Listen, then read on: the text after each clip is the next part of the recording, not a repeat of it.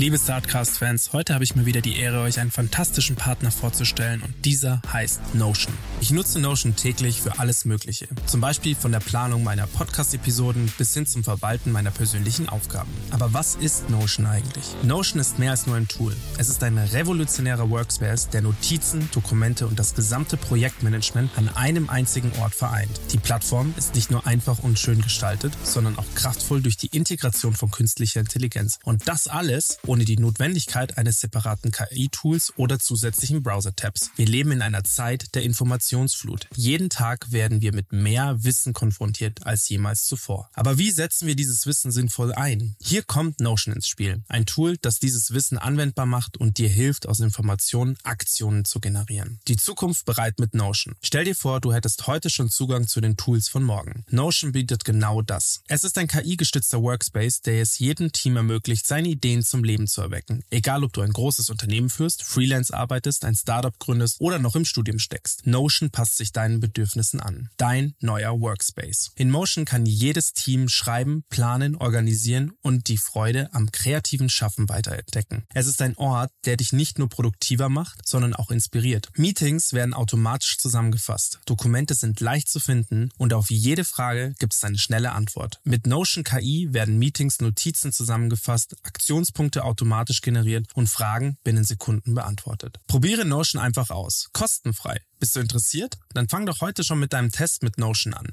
Geh einfach auf notion.so slash startcast, am besten alles kleingeschrieben. Indem du unseren Link verwendest, hast du nicht nur die Chance, deine Produktivität zu revolutionieren, sondern du unterstützt auch gleichzeitig unseren Podcast. Also warte nicht länger, besuche notion.so slash startcast und beginne noch heute damit, deine Ideen in die Tat umzusetzen. Es ist Zeit, deine Vorstellungskraft und dein Potenzial voll auszuschöpfen. Notion, der Ort, an dem deine Ideen Form annehmen. Bis zum nächsten Mal beim Startcast, bleib neugierig und kreativ.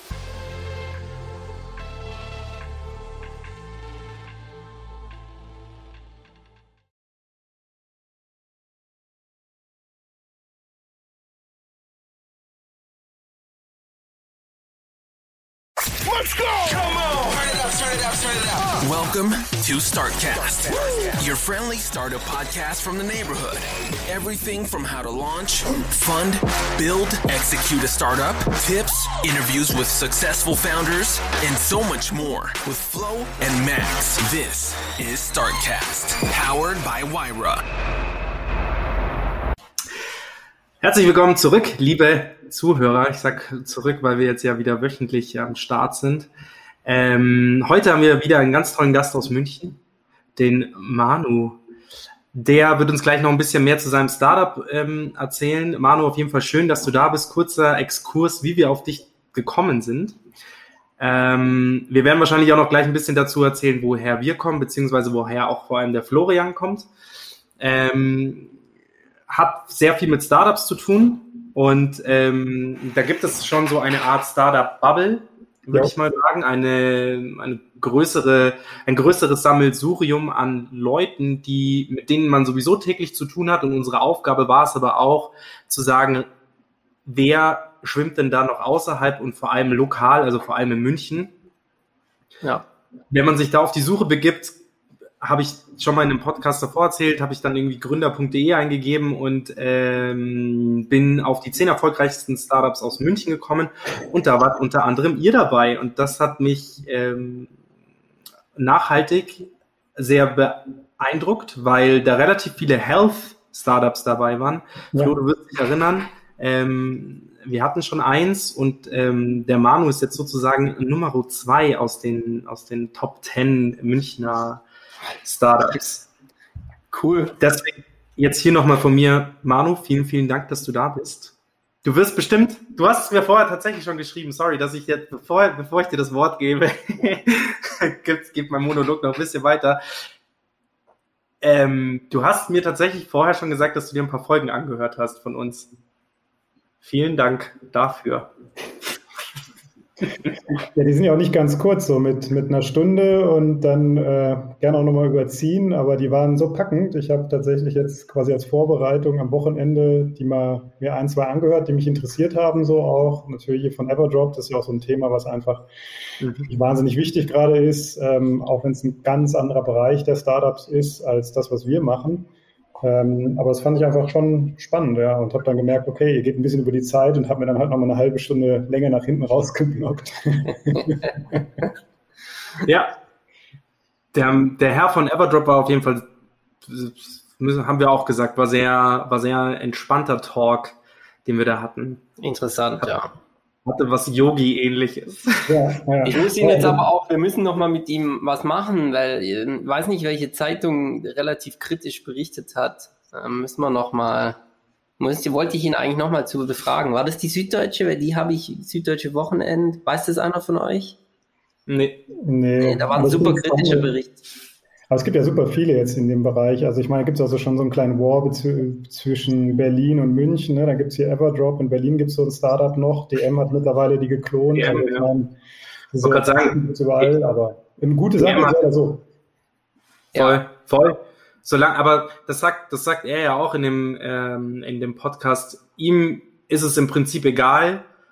Ob das die Großen mitmachen, genau. wenn wir dann einen Schritt näher dahin kommen, die Welt zu einem besseren Ort zu machen, ist ihm das eigentlich wurscht, ob die dann nachziehen. Dann haben sie sozusagen ihren Job getan. Auch wenn es die Firma dann nicht mehr gibt. aber sie haben ihren Job getan, was ziemlich gut aber, ist. Aber Wahnsinn, das ist der krasse Bogen zu Mekuris. Also wir denken da sehr ähnlich. Natürlich ja. auch, dass es Mekuris am Ende ist, die die reelle Welle vorantreiben. Aber Digitalisierung im Gesundheitswesen in unserem Bereich in der Orthopädietechnik, wir haben das angestoßen, wir haben da wirklich was in Gang gesetzt. Wir merken das auch immer wieder, wie wir da nicht nur als Technologieführer, sondern so auch als Meinungsführer ähm, Beachtung finden und auch immer wieder eingeladen werden für Vorträge und sonstige Sachen. Ähm, cool. Und wir werden da wirklich ernst genommen, das ist gut. Die, die Branche wandelt sich. Ob wir am Ende die Gewinner sind, weiß ich auch nicht. Aber wir haben es geschafft, dass sich die Branche ändert und wir denken, und das ist natürlich unser Anspruch auch mit unserer Mission und Vision, wir verändern dadurch die Staat, äh, die, diese Branche zum Guten, weil am Ende dadurch mehr Patienten von diesen Lösungen profitieren können und auch in einer besseren Qualität, schneller etc. Also es gibt viele positive Effekte, die wir da reinbringen, aber da kommen wir bestimmt später noch drauf. Genau. Wir starten immer in die Vorstellung eines Startups mit einem kurzen Zitat. Normalerweise muss ich mich da entweder mal kürzer, mal länger ähm, damit befassen, aber ich habe eins genommen, Manu, das wird dir wahrscheinlich bekannt vorkommen. Nach dem Zitat kannst du super gerne Bezug drauf nehmen und vielleicht so in zwei, drei Sätzen deine Firma beschreiben, was du machst. Genau, was ihr macht. Ja. Zitat lautet, oh, jetzt muss ich es kurz finden, wo ich es hingepackt Ah ja, hier. Äh, wer neue Wege geht, muss alte Pfade verlassen. Hm. Also ich muss ja dazugeben, dass ich jetzt gar nicht so der Sprücheklopfer bin und so mit Zitaten kann ich auch gar nicht so viel anfangen, wenn nur weil jetzt ein Einstein irgendwas gesagt hat. Aber jetzt äh, finden wir wieder die Kurve. Ich möchte jetzt nicht gleich hier Bashing machen von eurem Format. ähm, definitiv. Also man muss gucken, und das ist ja, gilt ja eigentlich für jedes Startup, dieses Zitat. Und bei uns ist natürlich auch sehr interessant. Wir sind wirklich in einer Branche, die seit ähm, gefühlt 100 und de facto eigentlich eher seit 150 Jahren machen die genau das Gleiche wie vorher. Klar, da gab es irgendwie mittlerweile, ist das nicht mehr nur Industrie 1.0, also nicht mehr nur Manufaktur, sondern es gibt auch ein bisschen Industrie 2.0. Das sind dann die Otto Box oder Bauerfeins der Welt. Das sind so die Marken, die man in Deutschland kennt und die auch mit Weltmarktführer sind ähm, oder vielleicht noch Medienbereich äh, noch dazu genannt.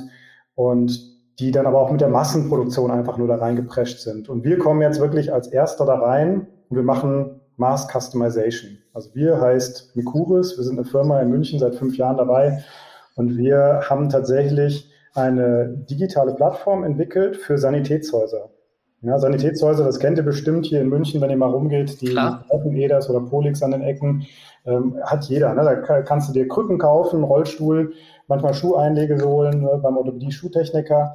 Und es gibt manche von denen, die haben hinten so eine Werkstatt dran. Die sieht man als Patient auch eigentlich nie, betritt die auch ganz selten. Ähm, und da wird tatsächlich ein super krasses, echt tolles Handwerk ausgeübt. Das nennt sich Orthopädie-Technik oder Orthopädie-Mechaniker, je nachdem, oder Mechanikerin. Und äh, wir heben dieses Handwerk jetzt ins 21. Jahrhundert. Weil bislang war das wirklich noch so, wie man das kennt, ja, mit der Pfeile und Leder und Holz. Also es gibt wirklich immer noch Kinderfüße aus Holz. Da denkt man, naja, 2020, aber es ist so. Äh, 21 mittlerweile. und ähm, ja, wir haben das Ganze jetzt ermöglicht, dass äh, solche Orthesen und Prothesen, so nennt man das, also Schienen oder künstliche Gliedmaßen, dass man die online konfigurieren kann. Also Mann heißt in dem Fall wirklich die Fachkräfte, nicht die Patienten. Das muss man mal unterscheiden. ich wollte gerade sagen, ich würde mir schwer tun, die richtigen ja, genau, genau. Maße genau. oder dass das ergonomisch ist. Exakt.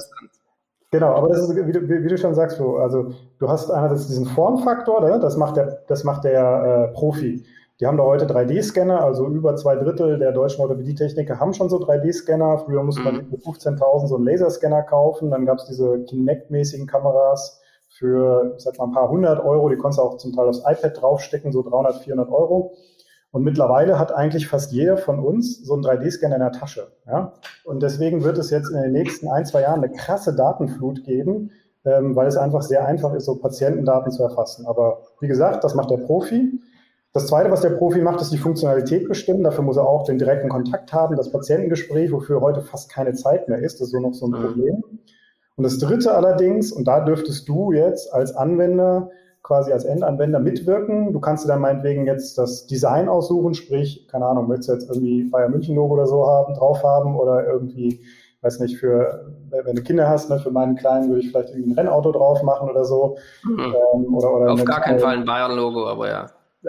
Oder Prinzessin oder wenn es sein muss von den Blauen was. Also es gibt ja viele Varianten. Du kannst ja auch noch die Farbe aussuchen. Also das ist halt was mit, ähm, mit dieser Ästhetik holen wir auch den Anwender, den Endanwender mit ins Boot. Und das ist essentiell, weil tatsächlich die sogenannte Patienten-Compliance, also sagt man so schön auf Neudeutsch, wenn man es jetzt mal aus Ärztesprech übersetzt, heißt es, die Akzeptanz einfach ist mhm. um ein Vielfaches höher. Und gerade im Kinderbereich ist das natürlich ganz, ganz, ganz wichtig. Nicht nur. Ästhetik.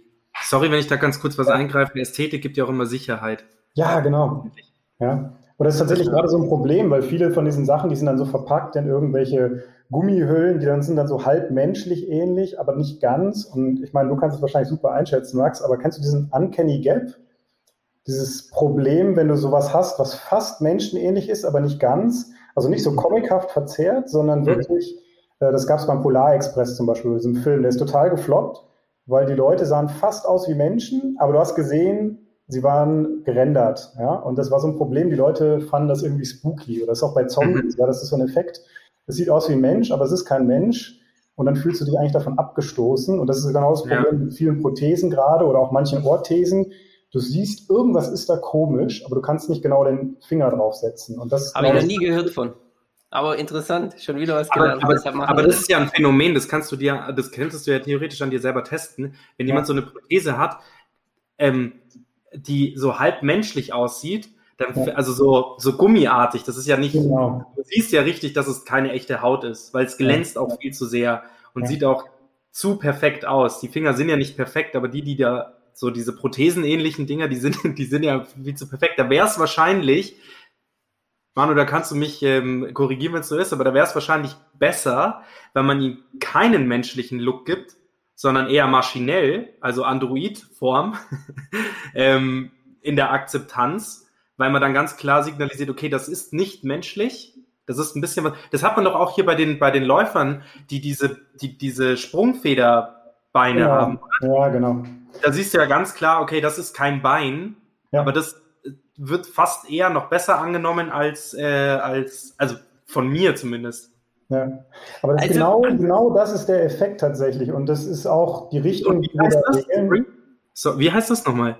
Nur damit ich dann noch. Uncanny Gap hat mir mal irgendjemand Uncanny Gap. aus der Filmbranche oder so. Ja. Okay. Okay. das ist ganz witzig, weil ähm, die, zum Beispiel bei uns, wir haben ein Testimonial, die Denise Schindler, das ist eine Paraathletin, die fährt Bahnrad, ähm, auch in Tokio, wenn es kommt oder nicht kommt, mal gucken. Und ähm, die äh, ist wahnsinnig gut da drin, sowas auch nach außen zu bringen. Also eine sehr, sehr gute Speakerin, Motivationsspeakerin auch zum Beispiel. Und die hat ähm, eine Adidas-Kampagne zum Beispiel laufen, hat sich mit denen ein Cover machen lassen für ihre Prothese. Und das hat nichts mit einer echten Wade zu tun, sondern du siehst sofort, wow, was ist das? Und das sieht halt aus wie, ne, die hat eins, das sieht aus wie Abendkleid. Und dann hat die ein Ding, das sieht irgendwie total sportlich aus, ne, oder irgendwie nachher nach Wassen, Wasser, nach Baden. Und ähm, manchmal so beim Wettkampf, ne, da trägt die das halt auch komplett ohne Verkleidung. Und das ist halt was, ich kann das gar, gar nicht so nachvollziehen. Ich bin selber zum Beispiel nicht amputiert oder habe keine ähm, Mobilitätseinschränkung, aber es ist was, was ich kennengelernt habe. Also meine Eltern, boah, jetzt plaudere ich schon ein bisschen, jetzt gehe ich schon in die Eltern rein, furchtbar jetzt. also sehr ruhig, sehr ruhig. Ja, ich bin Lehrer für, ähm, äh, an der Sonderschule und das heißt, ich bin aufgewachsen mit vielen Kindern im Rolli und sowas. Und das sind halt auch so Sachen. Wenn du siehst, die Leute, die hinken ein bisschen und so weiter, dann weißt du nicht ganz, wie du damit umgehen sollst. Aber das Kind im Rollstuhl, das ist schon wieder was anderes. Du weißt, was da irgendwie, da ist was und du kannst es, du kannst genau sagen, was es ist. Und dann kannst du trotzdem mit ihm sagen, hey geil, spielen wir eine Runde Basketball und so weiter. Und das geht ganz anders, als wenn du so dir nicht ganz sicher bist, stimmt da jetzt was nicht oder nicht. Und das ist natürlich jedem selbst überlassen, diese Entscheidung, ob er das für sich treffen will, ja, für sie oder ihn.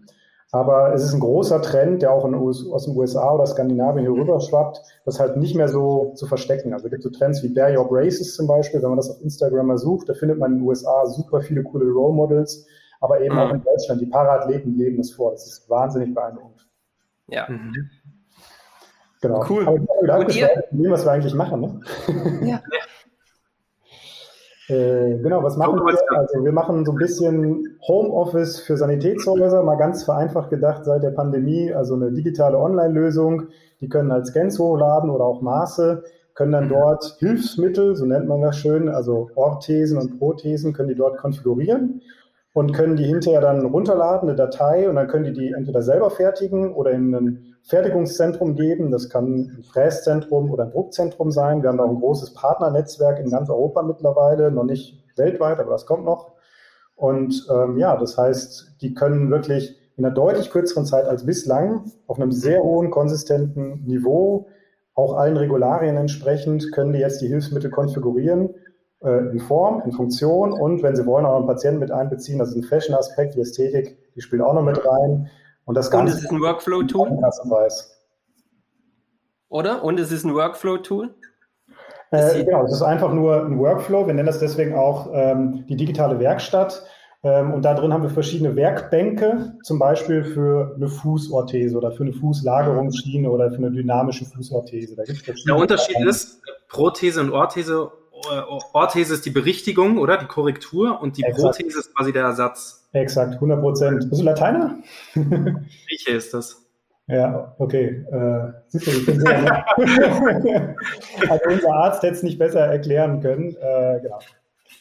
Wow. Das sind Sachen, die man aber permanent trägt. Also das kann man jetzt nicht verwechseln mit so einem kleinen Gips oder sowas, sondern das ist was, die Leute brauchen das halt permanent, weil die irgendwie eine Mobilitätseinschränkung oder sowas haben oder vielleicht eine Spastik oder eine Operation hatten und dann längerfristig sowas tragen müssen.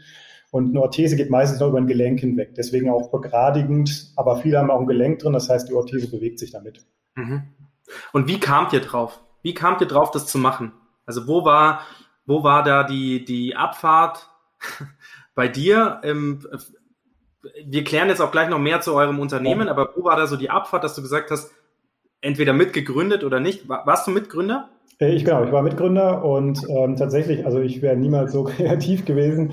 Äh, ich bin da eher der, der, der, Prozessmann oder der Generalist. Nee, ich habe aber einen Arzt hier in München kennengelernt bei einem Startup, wo ich vorher gearbeitet habe und der hat uns beraten. Wir haben dann ein, zwei Projekte versucht anzuschieben und dann haben wir bei äh, ja, mehreren Craft Beer Sessions immer mal wieder auch äh, Business-Ideen durchgesprochen und es war immer, er kam mit irgendeinem Problem in, in seiner Klinik, hier im Klinikum der Uni München, ja, an der LMU und hat gesagt, pass auf, irgendwas funktioniert hier nicht. Ich glaube, wir könnten das so oder so lösen. Das hat er auch schon häufig in die Tat umgesetzt. Mikurus ist jetzt quasi ein drittes Startup. Und ähm, ja, Mikurus, die Idee ist hängen geblieben. Wir haben viele von diesen Ideen auch wieder verworfen, durchgerechnet, hat nicht geklappt oder so. Aber Mercurus ist quasi, da, da, da habe ich gesagt, nee, das ist tatsächlich was, das müssen wir nochmal genauer anschauen. Wir haben zwar am Anfang auch gesagt, das ergibt wirtschaftlich keinen Sinn, ja, weil sehr wenige Fälle, Erstattung unklar im Krankenhaus. Und dann haben wir das aber über mehrere Iterationen rausgepivotet aus dem Krankenhaus ins Sanitätshaus und mhm. weg von, ähm, am Anfang haben wir uns viel auf den Bereich äh, Halswirbelsäule fokussiert, hin auf den Fußbereich weil der Leidensdruck hier wahnsinnig hoch ist und es gibt einfach eine krasse Stückzahl. Also wir sprechen über weit mehr als 100.000 Fälle im Jahr. Das ist halt im Halsbereich, da liegen wir unter 2.000 Fällen im Jahr. Also es ist mhm. auch weniger und das heißt, ein ähm, digitaler Workflow hat hier nicht ganz den Impact, den wir im Fußbereich erzielen können. Wow. Cool. Irgendwie schön immer, wenn man hört, wie die Ideen entstehen und auch so mir meine, meine, ganz hinten kommt auch die Frage, ob ihr eigentlich mit der Idee durchgestartet seid oder ob ihr mal pivoten, piv, gepivotet habt. Und ähm, es ist eigentlich auch schön zu hören, weil das in diese, dieser Podcast, wir nehmen den ja auf, auch für Leute, die noch das erste Mal gründen oder mhm. gründen wollen. Und es ist sehr stark in den Köpfen, auch das merke ich auch, wenn die Leute zu Vira kommen und den spreche, sehr stark in den Köpfen verankert, dass die Leute denken so, ich muss jetzt die Idee haben und dann prügel ich die so durch. ja.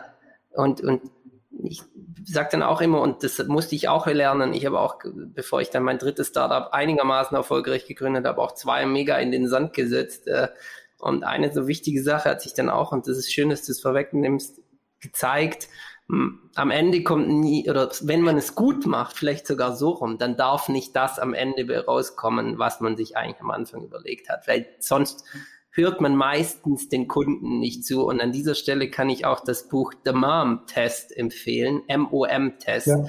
Du, du nickst, hast du das auch gelesen? Ich habe es nicht komplett gelesen, aber ich kenne natürlich die, die äh, darunter ja. liegenden Paradigmen, äh, genau. Ja. Und ja. ist absolut, also wobei witzigerweise wir jetzt wieder fast dort sind, wo wir vor fünf, fünfeinhalb Jahren gestartet sind. Das ist witzig. Aber ja. großer Unterschied, Timing. Also es ist jetzt einfach eine andere Zeit. Software ja, vor fünf Jahren, da gab es noch nicht so dieses Netflix und Spotify, was jeder auf dem Handy hat. Und das heißt, unsere Kunden, auch wenn das B2B ist, das war für die nicht akzeptabel. Die haben keinen Software Service machen wollen. Ja, andere Zeit. Und ähm, ich sage immer zu den Leuten auch, du, du brauchst halt auch einen underlying, eine underlying Cash Cow und Bekanntheit und dann kannst du auch die anderen Sachen praktisch im, im Windschatten launchen, weil du dann schon ja. Infrastruktur hast, du hast schon all das aufgebaut und dann kannst du auch was noch launchen, ja. was vielleicht weniger Marge dann hat. Aber jetzt driften wir auch ab, ja. ja, also ja, cool. Timing und ähm, ja, und wenn Soll die Orga mal steht, dann ist es einfach. Sollen wir mal auf die Key Facts von deiner Firma eingehen? Jetzt haben wir ja schon mal ein bisschen was von dir gehört, schon sehr viel dazu gehört, was ihr macht, ähm, mhm. wo ihr, wo ihr sozusagen Angriffsfläche gesehen habt, um rein, reinzukommen und nicht nur reinzukommen, sondern den Markt auch ein bisschen neu zu definieren. Mhm. Ich verwende immer so Füllwörter, bisschen, den Markt neu zu definieren, ohne das Wort bisschen. ähm, und jetzt würde ich gerne äh, fünf Fragen fünf ganz schnelle Fragen an dich. Das sind unsere sogenannten Key Facts. It's the moment for Key Facts.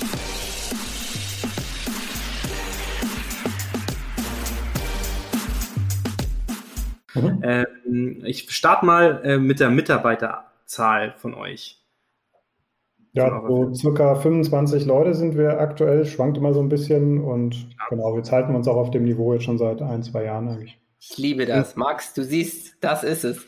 Ich äh, erzähle immer, dass ich, wenn ich nochmal gründen würde, nichts gründen würde, was potenziell mal weit über der 30 liegt. Weil ich mhm. hatte am Ende, wo ich ähm, dann meine, wo ich ausgestiegen bin aus Airgrids, hatten wir 160 Leute und das war, das war, das war verrückt.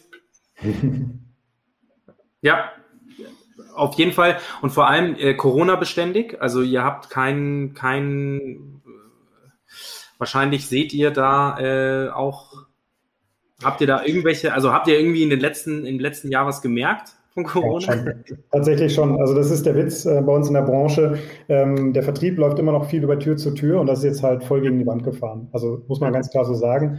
Ähm, das, das hat einfach nicht mehr funktioniert. Also im ersten äh, Lockdown ähm, hatten wir drei Wochen lang keinen einzigen Sale. Das haben wir noch nie gehabt in der ganzen Unternehmensgeschichte. Das war völlig weird.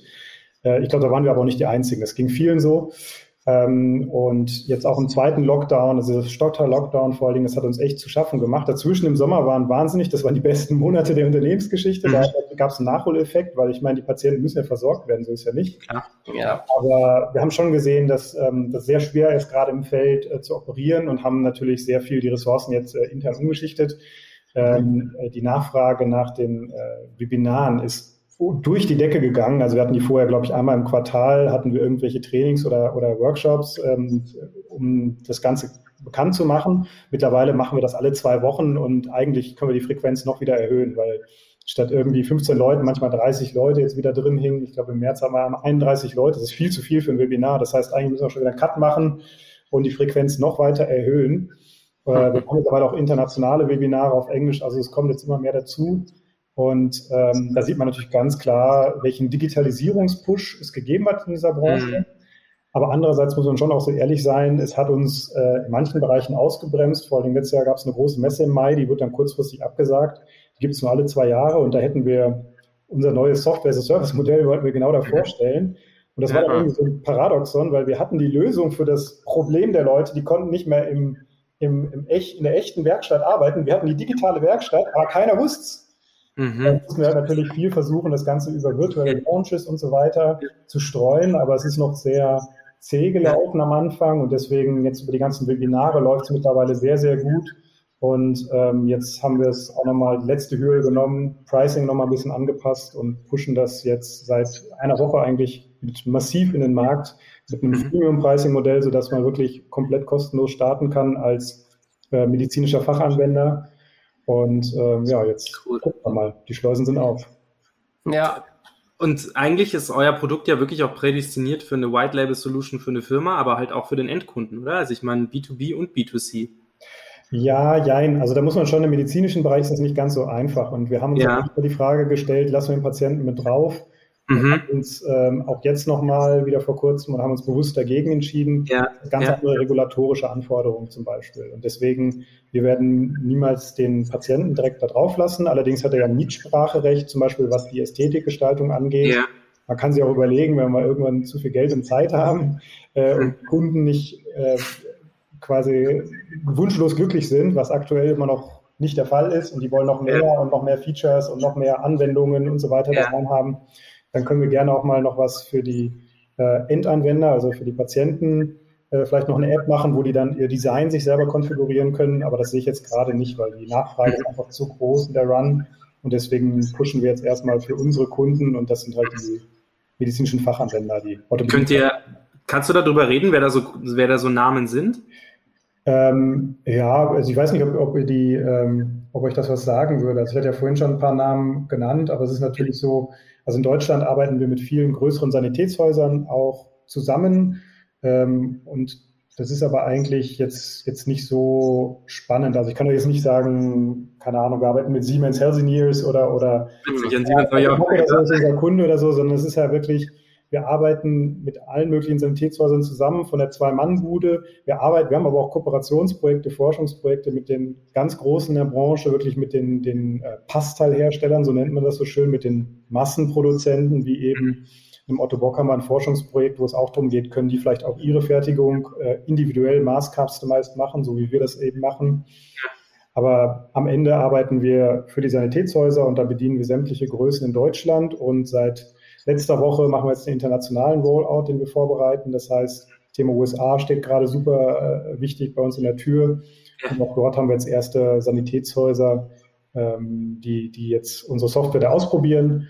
Und wir hoffen dann eben jetzt äh, zeitnah auch dort einen großen User-Zuwachs zu haben. Voll. Stell dir das mal vor, irgendwann mal in, also zwei Ausgangswege, entweder ihr habt mal eigene Stores wo das alles passieren kann, wo sich der End, also deswegen meine ich B2B mhm. und äh, B2C, wo der Kunde sich das sozusagen online bestellen und dann kommt er zu euch ins Store. Aber das mal zur Seite geschoben. Viel geiler wäre es ja, wenn ihr, also was heißt geiler, wenn ihr so einen großen Online-Handel, ich nehme da jetzt einfach mal den größten, den man so kennt, wo wir alle bestellen, ähm, oder auch des Öfteren mal bestellen. Stell dir das mal vor, du hast da so einen Konfigurator, du kannst dir deine, deine Orthese oder Prothese genau. mhm. ähm, in den Warenkorb legen und dann direkt, direkt über, sage ich einfach, über Amazon bestellen und dann hast mhm. du ähm, eine Monthly Subscription von, weiß ich nicht, von diesen, äh, von Prothesen oder Orthesen und die haben sozusagen dann einfach nur eine, eine Werkstatt bei sich und das wird dann an dich, also Markt ist ja riesig. Ja. Für sowas ist ja geil. Also wir haben uns das tatsächlich auch früher mal überlegt und da darf man auch ruhig diese böse Amazon-Wort in den Mund nehmen, aber wir sind da schon ein bisschen von weg. Also wir sind ja jetzt kein Logistikfachkonzern oder kein, kein Logistikunternehmen. Wir sind äh, auch nicht einfach irgendwie nur so Handelsware, sondern für uns steht schon im Zentrum, dass wir etwas Personalisiertes machen. Also wie du schon sagst, dieser Online-Konfigurator ist eigentlich ein gutes Stichwort. Ne? Du modellierst was in 3D und dann am Ende kriegst du eine Datei und die kannst du dann selber produzieren oder über unser Partnernetzwerk auch produzieren lassen, wobei wir das eigentlich jetzt mehr und mehr den, den Sanitätshäusern wieder zurückgeben, weil es gibt jetzt die ersten, die haben, viele haben schon Fräsen, manche haben jetzt sogar auch schon Drucker, zumindest ein, zwei in Deutschland und wenn nicht, haben zumindest unsere großen Kunden, die haben alle schon irgendwie eine, eine Zentralfertigung, also ein Druckzentrum irgendwo in der Nähe, wo sie darauf zurückgreifen können. Und man muss schon klar sagen, wir als Startup auch mit der Mitarbeiterzahl, wir können halt eben nicht alles machen und deswegen fokussieren wir uns ganz, ganz eng auf diesen Konfigurations- oder Modellierungsbereich in der Mitte. Ja, also wir kriegen Patientendaten rein und am Ende gibt es ein fertiges Orthesendesign oder sogar noch eine Vorstufe, man nennt das so eine Zweckform, die wir dann runterladen können und dann fräsen oder drucken können, um daraus dann, ja, und das ist dann die fertige Orthese. Und das ist einfach äh, ein großer Schritt nach vorne und wir fokussieren uns wirklich auf diesen Kernschritt in der Mitte wir machen aber Trainings auch für Scanning, wir machen auch Trainings für die Produktion, weil wir wissen, es gibt eben noch Sanitätshäuser, die eben vielleicht noch keine Zentralfertigung haben oder eben noch nicht mit, mit äh, sehr viele Tablet-Scanner oder, oder iPhones bei sich als Scanner rumliegen haben. Und deswegen unterstützen wir natürlich auch immer gerne ähm, entweder kostenfrei oder im Webinar. Als Digitalberater sozusagen, oder? Ja. So kann man es ja nennen. Genau, Digitalisierungsenabler, das ist genau das, was wir uns auch gerne schimpfen, nur ist immer sehr schwer aufs Deutsch zu übersetzen. Das ist dann wie, das ist dann die in Medienarbeitsgruppe aus der Schule. Hier kommt er quasi zum Sanitätshaus und erklärt einfach einmal, wie man, wie man das alles sauber benutzt. Aber ist ja mega. Ja, wobei, also das sind ja schon Techniker, die, die haben schon was drauf, die, die, die lieben das auch, die, die mögen gerne mit neuen Technologien äh, operieren. Ja. Das Ding ist, es sind halt gleichzeitig Techniker und medizinische Fachkräfte. Das ist schon, schon, deswegen sage ich, es ist ein wahnsinnig spannender Beruf, der wirklich an so einer schönen Schnittstelle ist. Das heißt, die verbinden so eine gewisse Technikaffinität dann damit, dass sie auf der anderen Seite ähm, aber extrem hohe Qualitätsansprüche haben, was ja richtig ist, um das Beste für ihre Patienten zu wollen. Und wenn der Prozess nicht funktioniert, dann ist das Ding durch. Ja, das machen die einmal, das machen sie zweimal und dann sagen sie, nee, ist nicht. Und deswegen haben wir tatsächlich jetzt gerade aber die Möglichkeit, auch hier ähm, den Leuten wirklich weiterzuhelfen, weil das Problem ist, dass es gibt mittlerweile schon so Servicefertiger, die nehmen den alles ab. Ja, die sagen, ich mache Digitalisierung für dich, du schickst mir weiterhin dein Gipsmodell, kein 3D-Scan, ich scanne dieses Gipsmodell ein. Ich habe den Patienten nie gesehen, aber ich, ich scanne dieses Gipsmodell ein, ich bearbeite das für dich, dann äh, modelliere ich was in 3D, ich drucke das Ding und ich schicke dir eine fertige Orthese. Das war zwar praktisch, aber das ist tatsächlich verboten. Also das muss man so klar sagen. Äh, die EU-Kommission hat das gerade vor zwei Wochen auch nochmal klargestellt in, in einer ähm, Verlautbarung. Insbesondere ab dem 26.05. gilt die MDR. Das ist so eine EU-weite Regularie. Das ist für viele so ein Schreckenswort. Für uns ist das tatsächlich gut. Wir hatten eigentlich gehofft, dass sie letztes Jahr schon kommt, weil die räumt jetzt damit auf, dass diese Leute, die, wie gesagt, die haben nie einen Patienten gesehen und modellieren dann dir irgendwie diese Orthese und schicken mhm. das Ding. Und das verhindert das jetzt sehr klar. Also das ist eine sehr klare Auslegung, meiner Meinung nach, mit der Bekuris-Brille natürlich. Ähm, aber es ist eine sehr klare ähm, Verlautbarung der EU. Sowas ist in Zukunft nicht mehr zulässig. Das heißt, der OT, der Orthopädietechniker, muss selber das Hilfsmittel konfigurieren. Also entweder macht er alles weiter per Hand er bestellt was aus dem Katalog oder aber, und das ist jetzt eben dieser Punkt Mass Customization, er nutzt dann eben unsere Software oder auch klassische CAD-Software. Ja, er kann auch eine klassische CAD-Software benutzen, die ist halt nur um Faktor 5 bis 10 teurer als unsere Software und viel, viel, viel schwieriger zu benutzen. Da musste ein, zwei Wochen erstmal Lehrgang machen. Und bei uns, wir hatten jetzt letzte Woche wieder eine, das war Wahnsinn. Die hat noch nie in ihrem Leben hat die eine CAD-Software benutzt, die hat noch nie was 3D gedruckt und die hat eine Schulung bei uns gemacht und nach 15 Minuten hatte die ihre erste Orthese fertig konfiguriert. Das ist, das ist mind-blowing, wenn man sich das in der Werkstatt dauert das sechs Stunden mit dem CAD-Software. Selbst wenn man trainiert ist, dauert das drei Stunden und dann haut die so ein Ding in 15 Minuten raus. Da sieht man, wie einfach wir den Workflow für die gemacht haben. Man muss dazu ganz klar sagen, ein Patient oder ich oder du, wir würden das alle nicht hinkriegen. Aber die als medizinische Fachkräfte, die es die ganze Zeit in ihrer Werkstatt schon hunderte Mal gemacht haben, die haben jetzt auf einmal eine Software, die die in einem Workflow durchführt und ihnen genau die gleichen Instrumente und Werkzeuge gibt wie in der Realität. Das heißt, ihr physischer Workshop ist ein digitaler Workshop geworden und zack, zack, zack konfigurieren die sich da ihre Orthese. Und das ist natürlich schon ein ganz großer Schritt nach vorne. Geschwindigkeit und Masse ist da natürlich dann auch das, äh, die, die richtigen Schlagwörter. Ja, du sagst, Customization. Also jedes ist ein Unikat, das rauskommt. Und das ist der Unterschied dann ja. zum Bock, weil die können auch Masse, aber die machen Masse in China. Bis vor Covid, ne? also mit Covid ist auch wieder schwierig mit Lieferketten. Ja. Und wir machen wirklich Mass Customization, also jedes Stück ist ein Unikat. Ja. Und es gibt viel mehr Zeit für die Patienteninteraktion, um auch zu fragen, sag mal, hast du irgendwo noch Druckstellen oder welche Farbe hättest du denn gerne? Das war vorher halt einfach nicht möglich. Ja, ja, ich meinte auch eher diese sechs Stunden versus die 15 so, Minuten. Ja. Ähm, da meint, da, da habe ich, da habe ich eher drüber gesprochen, weil ich meine, da kannst du selbst, wenn du dir eine Stunde Zeit lässt, das Sechsfache an Kunden. Genau. Äh, Nicht jeder schafft es auch in 15 Minuten, muss man klar sagen. Ne? Es gibt komplexere Versorgung, da bist du dann auch vielleicht 45 Minuten unterwegs, aber das Ganze, nachdem du es einmal von uns gezeigt hast in so einem Online-Training, und das ist unglaublich viel einfacher, das Onboarding, und ich hatte es vorhin schon erwähnt, deswegen haben wir jetzt letzte Woche auch den Schlussstrich gezogen und gesagt, wir müssen das noch einfacher zugänglich machen. Nicht nur mit den Webinaren und so weiter, sondern wir werden jetzt eben auch noch die Preisbarriere abschaffen und sagen, wenn du anfangen willst, erstmal für so einen Workflow, den kannst du erstmal komplett kostenfrei verwenden. Und wenn es dann verschiedene Orthesentypen braucht oder du machst mehr als irgendwie zehn Stück im Monat, dann muss man jetzt irgendwann mal zahlen. Wobei wir jetzt auch so ein bisschen jetzt eine Aktion haben bis zum Sommer, kann man da auch noch ein bisschen mehr kostenfrei ausprobieren. Sauber. Sauber, ja, würde ich auch sagen. So, nächste Frage, damit wir äh, hier zügig durchkommen und ich mich an meinen Fragenkatalog halte. ähm, wann habt ihr denn gegründet?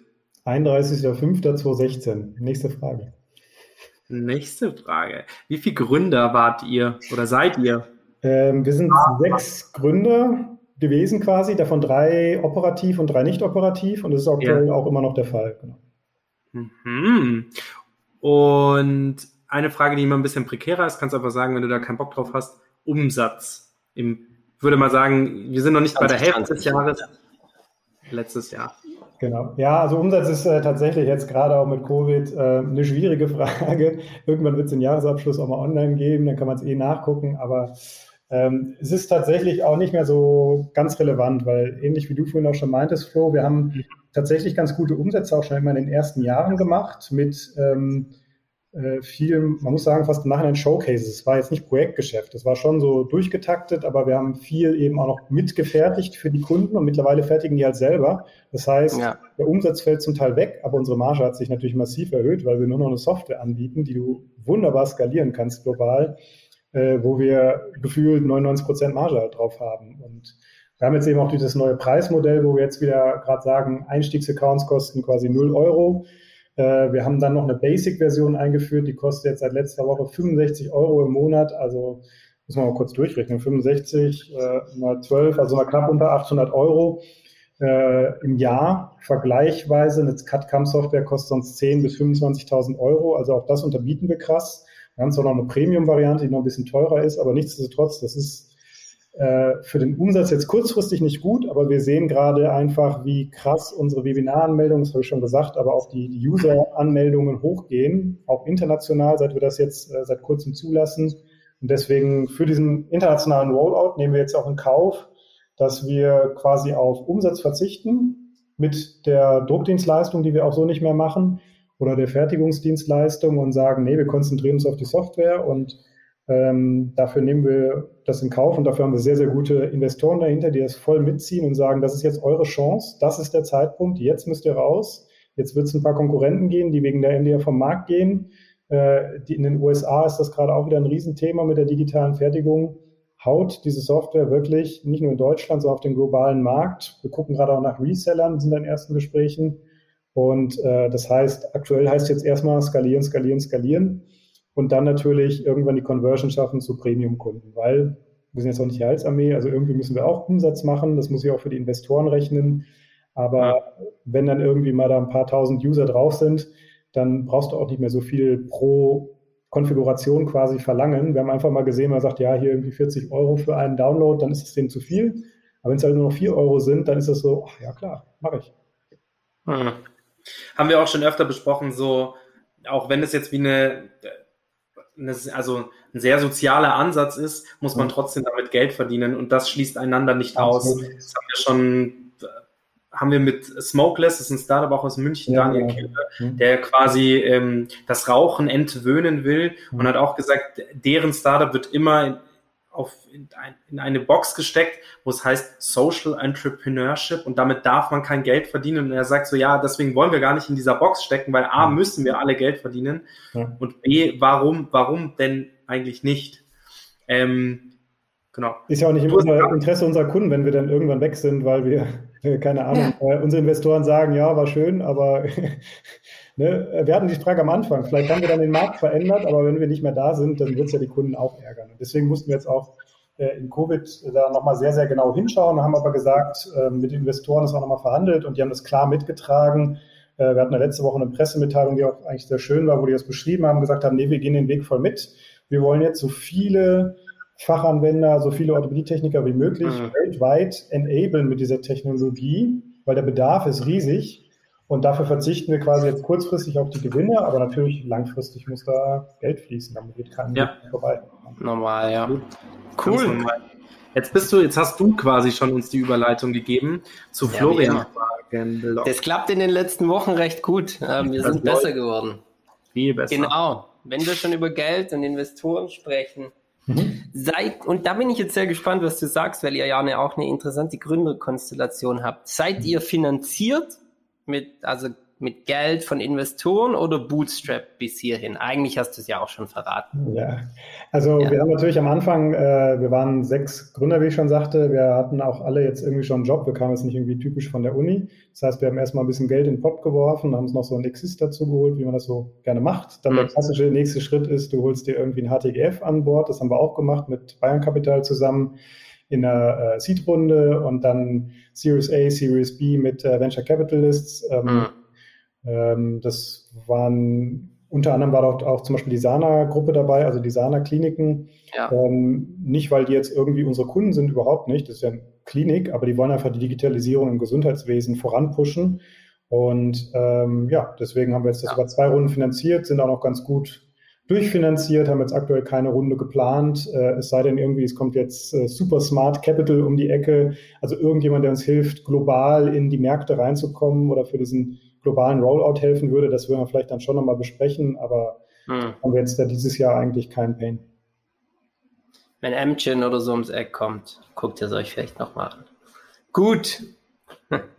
Toll, also finanziert. War das, ähm, war das ähm, von vornherein klar, weil ihr eben sagt, wie du auch gerade schon das erörtert hast, ja, zuerst mal müssen wir es in die Breite bringen, das kostet auch Geld und die Software wollte entwickelt äh, werden war das von vornherein klar oder habt ihr irgendwann gemerkt, hey, pass mal auf, mit Bootstrappen und aus eigenen Umsätzen geht's nicht und jetzt müssen wir es doch machen? Wie war da der Entwicklungsprozess?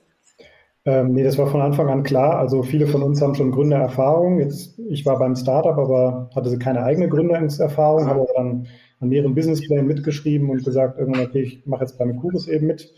Ähm, unser Arzt hatte eben schon mehrere gegründet. Unser CFO hatte vorher auch schon ein Micropayment-Startup mal mitgegründet in der Schweiz. Und dann hatten wir noch einen Serial Entrepreneur quasi dabei im Bereich Dental, der gesagt hat, da digitalisieren wir jetzt gerade schön durch. Der hatte da ein Software-Startup und ein drucktes Startup und Fräs-Startup, quasi viele Sachen, die jetzt auch bei Mercurus reinspielen und äh, ein Scanning-Startup auch noch. Und das haben wir dann quasi jetzt auf die Orthopädie-Technik übertragen. Also wir haben uns da viel an der Dentaltechnik oder auch an der Hörgeräteakustik orientiert, weil die Branchen sind schon ein paar Jahre weiter. Da ist, läuft, läuft schon vieles digitaler und Mass-Customization ist dort viel mhm. an Bord.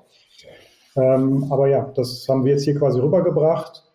Ähm, genau, also insofern hatten wir viel Erfahrung, haben gleich von Anfang an gesagt, wir brauchen ja. das Geld. Medizintechnik ist auch teuer, ja, mit der Zulassung sind auch mal so Fragen. Wir haben da auch Sehr guter Punkt, ja.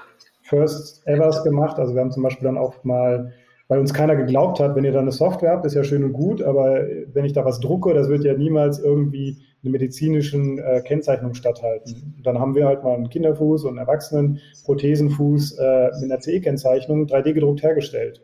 Ja, und das war jetzt gar nicht, um zu zeigen, dass wir damit den Weltmarkt übernehmen, das war Nischenanwendung, sondern es ging einfach darum zu zeigen, es geht, es hält. Es geht. Und ja wenn so ein Prothesenfuß hält, dann hält halt eine Orthese, eine Fußorthese oder eine Handorthese dreimal.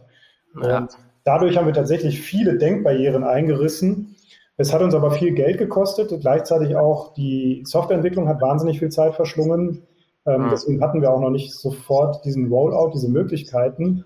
Und mhm. wie ich schon sagte, jetzt sind wir eigentlich wieder da, wo wir so ein bisschen am Anfang stehen und rollen jetzt diese Software global auf, mit einem Fokus darauf, aktive User zu generieren und erst im zweiten Schritt dann auch den Umsatz daraus zu gewinnen. Ja. Ähm, das ist eigentlich das, was wir uns vor fünf Jahren vorgestellt haben, aber damals war weder der Markt reif, noch waren wir so weit. Wir waren ja. nicht so weit, muss man klar sein. Ja. Aber, aber tolle Geschichte, auch nochmal so von mir, der da irgendwie starke Meinung hat.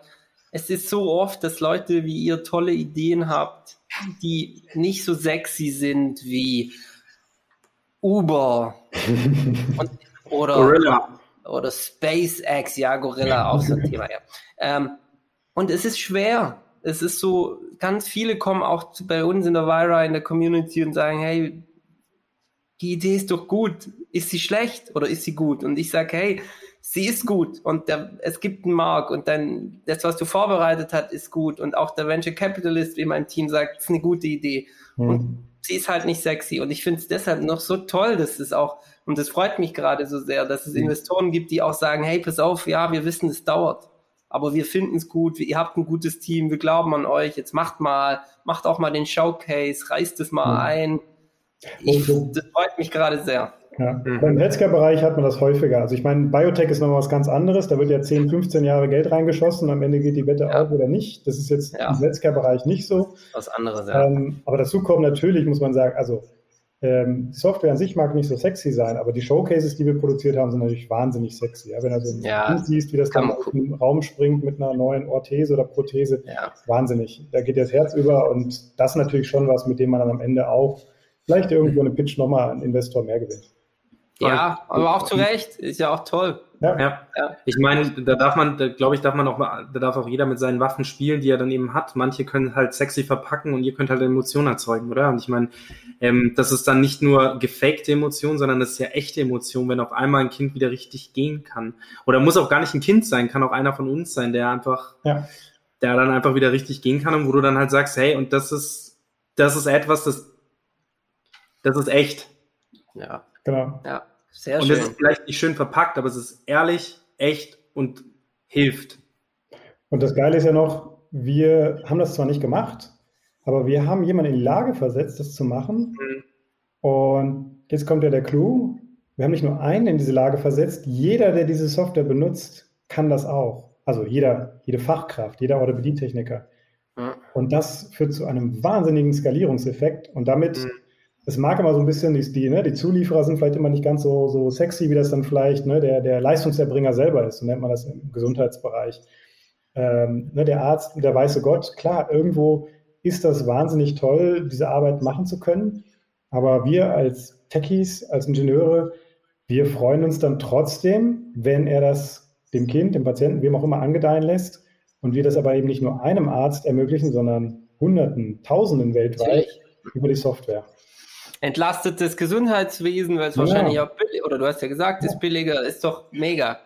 Und also, es ist schneller. Also Moment, billiger mag ich nicht so. Also wir sind äh, cost competitive. Aber wir hoffen, dass die Marge für den Orthopädietechniker dadurch nicht kleiner, sondern eher größer wird, natürlich. Natürlich, das meine ich auch. Ja. ja. Gut. Ich meine, es geht, wie schon gesagt, da geht es ja auch ein bisschen um die Geschwindigkeit, ja. Und ob ja. du halt genau. sechs in einer Stunde machen kannst oder vier in einer Stunde machen kannst oder einen in sechs Stunden, das ist dann schon ein Unterschied. Ja.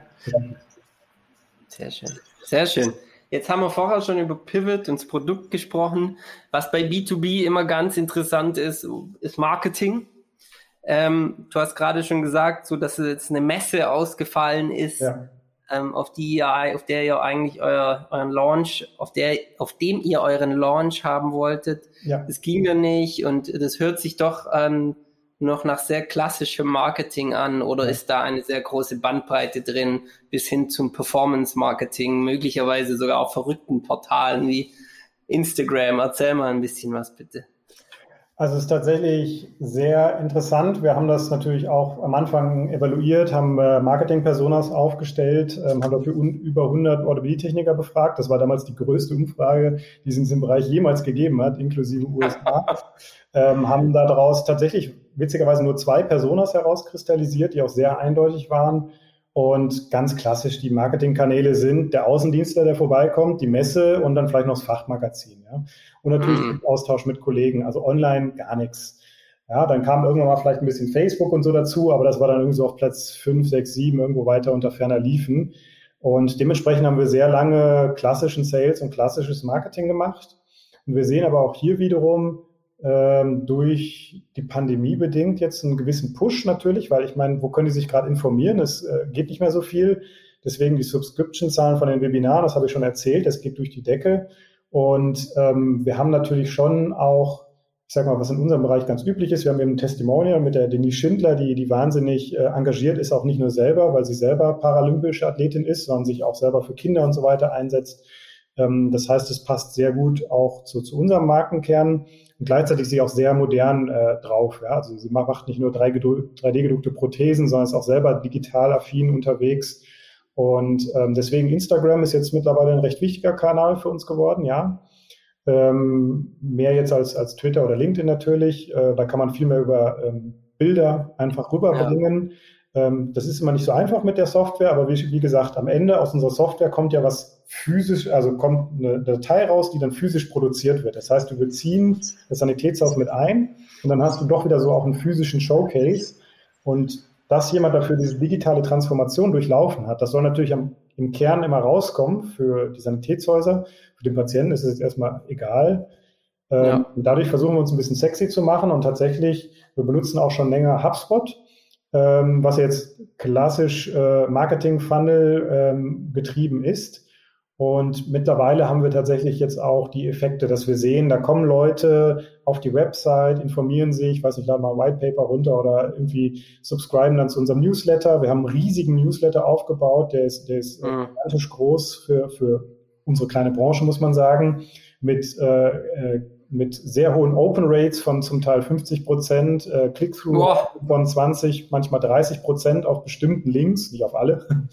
Also das ist äh, faszinierend, wie viel ähm, wenig in diesem Bereich vorher passiert ist vor uns und wie gut wir dann tatsächlich hier auch angekommen sind. Das haben wir dann auch von, in Anführungszeichen, Konkurrenten, also von den klassischen Herstellern, ähm, bescheinigt bekommen, dass sie gesagt haben, ja, ihr müsst aber ein großes Marketing-Team haben. Und dann haben wir gesagt, ja, wir haben da so zwei Leute sitzen, also 1,7, wenn es mal auf FTE sogar umrechnest, da waren die dann doch schon ein bisschen baff.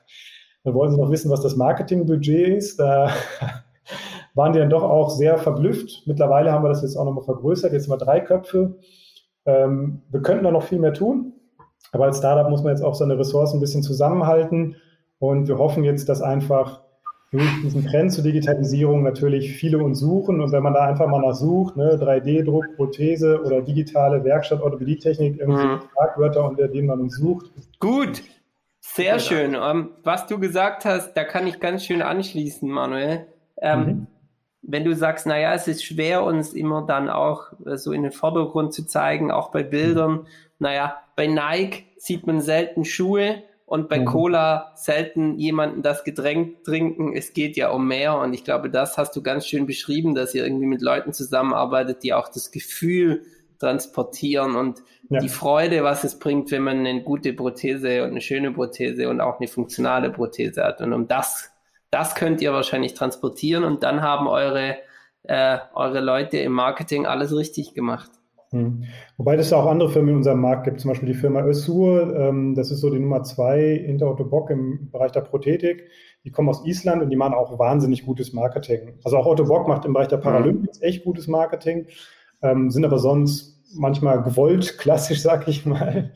Ähm, und Össur macht das unglaublich gut. Die haben ein richtig gutes, klasse Marketing.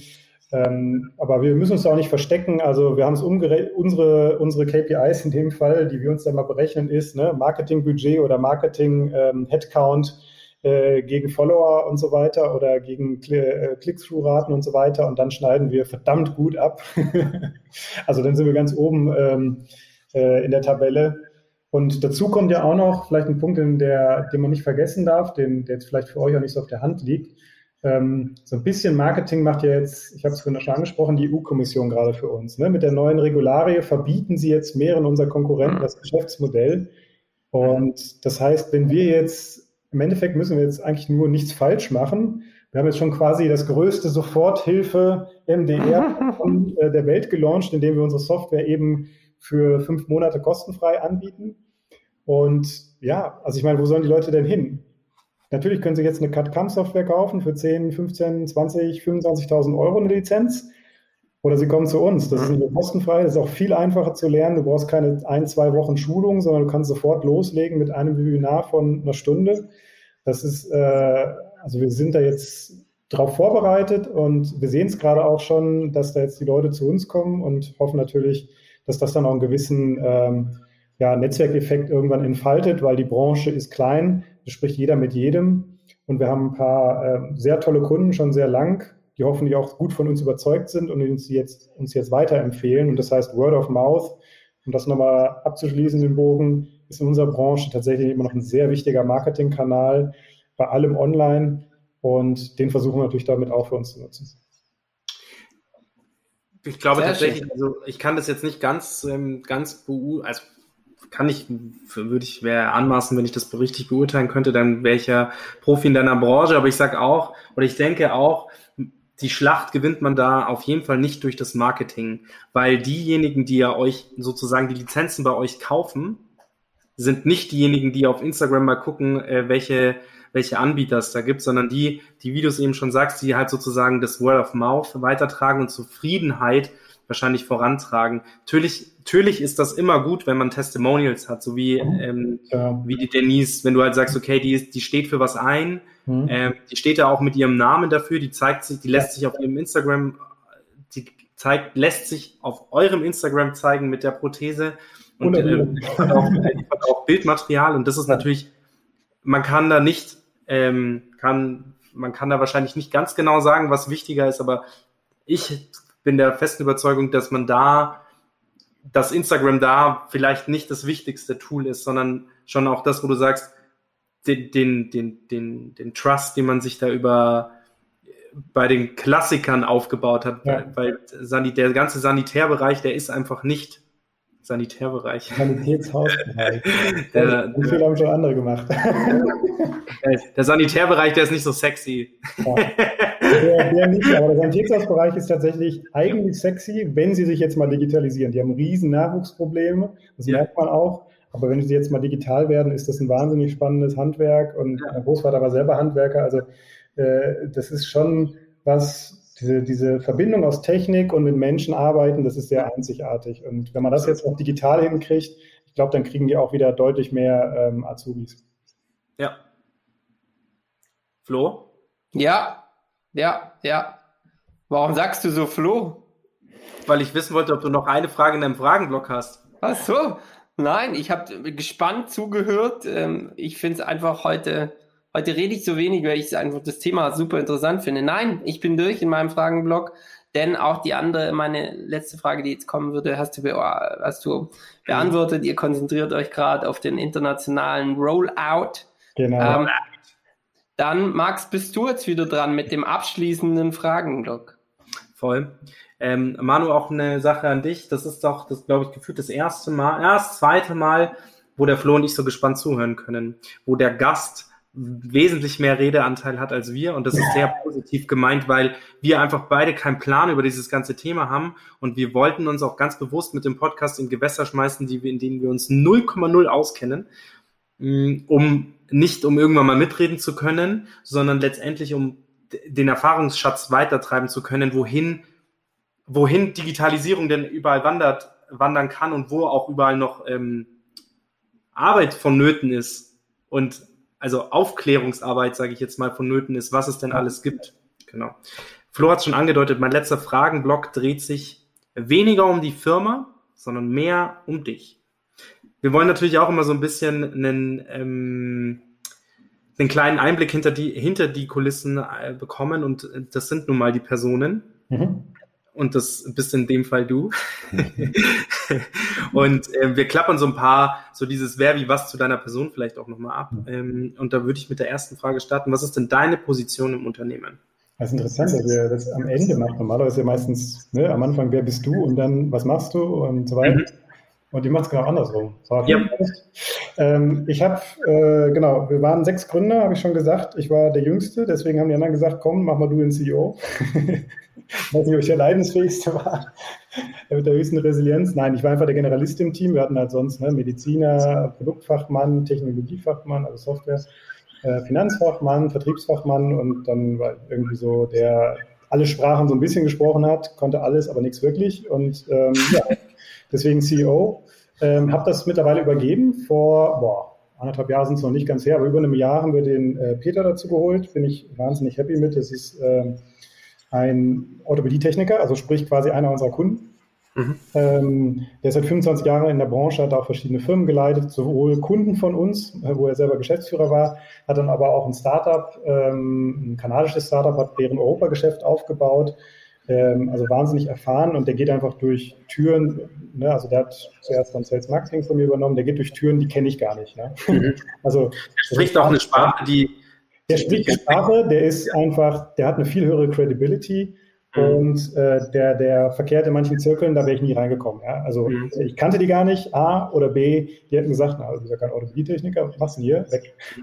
Und das ist natürlich für uns super gut, nicht nur für das mhm. Marketing, sondern auch für die gesamte Firma, dass er diese Brille mit reinbringt. Ja? Äh, dazu hat es mir natürlich auch privat noch ein paar Freiheiten gegeben, dass ich eben auch äh, Elternzeit machen konnte letztes Jahr, dieses Jahr. Das sind dann so kleinere Faktoren, wo man sich vielleicht vorher Gründer schwieriger tut. Herzlichen Dank gerade ein Jahr gewollt in der Kleine. Und ja, seitdem bin ich COO, kümmere mich also um die internen Prozesse und ja, ich muss aber auch sagen, es läuft mittlerweile recht gut, auch gefühlt ohne mich. Ne? Also wenn ich jetzt Elternzeit habe, mal einen Monat oder so, da fällt kein Sack Reis um oder nichts. Die Leute, und das war auch immer mein Ziel, mich so ein bisschen überflüssig zu machen, die machen einfach einen wahnsinnig guten Job. Das sind ja alles Fachleute, die am Ende sowieso besser wissen als ich, was sie da genau tun. Ähm, und ich glaube, wenn man diesem Ziel reingeht, vielleicht auch sich gewissermaßen ein bisschen überflüssig zu machen, dann sowohl bei der Personalauswahl, auch als bei der Personalentwicklung achtet man dann mehr darauf, dass die Leute auch selbstständig sind. Das heißt, du lässt vielleicht auch nochmal einen Fehler zu am Anfang, wo du denkst, ah, hätte ich jetzt vielleicht nicht so gemacht, aber mach mal.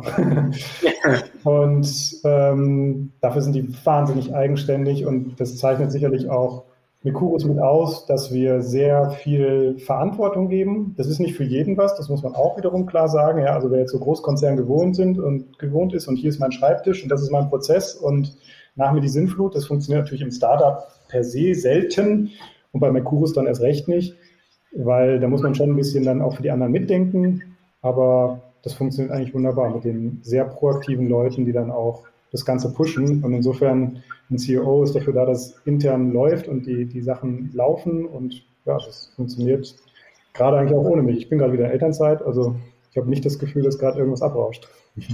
Das ist geil. Das ist genau geil, dass du das jetzt beschreibst. Zwei Sachen, die ich noch dazu sagen will. Du hast vor eingangs gesagt, es ist interessant, dass wir das, die Person zum Schluss nochmal sagen. Mhm. Haben wir uns ganz bewusst dazu entschieden, aus zwei Gründen. A, Nummer eins, ist, dass wir die Firma dann sozusagen in, äh, vorher alles zum dem Firmenblock mhm. abfertigen können und uns dann ja. nochmal um die Person konzentrieren können, weil, und das ist unser Punkt zwei, weil uns die Person einfach auch krass interessiert. A, die Gründe, also einfach, was die Person zum Gründen bewegt hat, wie sie da hingekommen ist und aber auch genau dieses Gespräch, das wir jetzt gerade führen, weil der Florian war vor drei, vier Monaten auch noch in Elternzeit. Mhm. Ja. Und, und wir haben das Gespräch auch geführt, ein Team so geil aufzubauen, dass du quasi nur noch an der Seitenlinie stehen musst, wie ein Coach und sagen musst, hey, geil, mega, super und eigentlich nur noch das Feuerwerk von, von ähm, Lobworten um dich werfen kannst, wenn es gut funktioniert. Und da ähm, habt ihr anscheinend beide, Manu, bei dir kann ich es nicht sagen, aber beim Flo kann ich sagen, hm. auf jeden Fall ein solides Team aufgebaut, das auch funktioniert, wenn man nicht da ist. Das mit dem Team auf jeden Fall, das mit dem Loben, oh, da arbeite ich noch dran. Das ist so, wenn ich mir mal wieder Feedback einhole, da sagen die Leute, du könntest ruhig nochmal enthusiastischer loben. Also das ist ein Punkt, da arbeite ich dran. Aber gut, wenn du es weißt. Den Spiegel schon vorgehalten und die Reflexion ist am Anfang, äh, beziehungsweise du bist schon mittendrin in der Reflexion. Ja. Also von dem her ähm, alles richtig gemacht. Jetzt pass auf. Ähm, zweite Frage nach, der, nach deiner Position im Unternehmen kommt, was braucht es denn zum Gründen? Gibt manche Leute, hatten wir einen, ähm, Flo von Bilendo, der hat ähm, Realschulabschluss gemacht und hat dann sein äh, Abi nachgeholt und ist dann auf die Uni. Also hat eine Schlangenlinie gemacht und ist jetzt trotzdem irgendwie Gründer von einem, doppelter Gründer von, von, von zwei oder sogar drei Unternehmen und äh, sehr erfolgreich. Und wir haben einmal gesagt, okay, man kann dieses Handwerkszeug nicht genau definieren, was es dazu mhm. braucht. Und umso mehr Varianz man auch dem Zuhörer geben kann, desto besser. Dementsprechend, wie hast du es gemacht? Wie, was hat der 18-jährige Manu gemacht nach der Schule?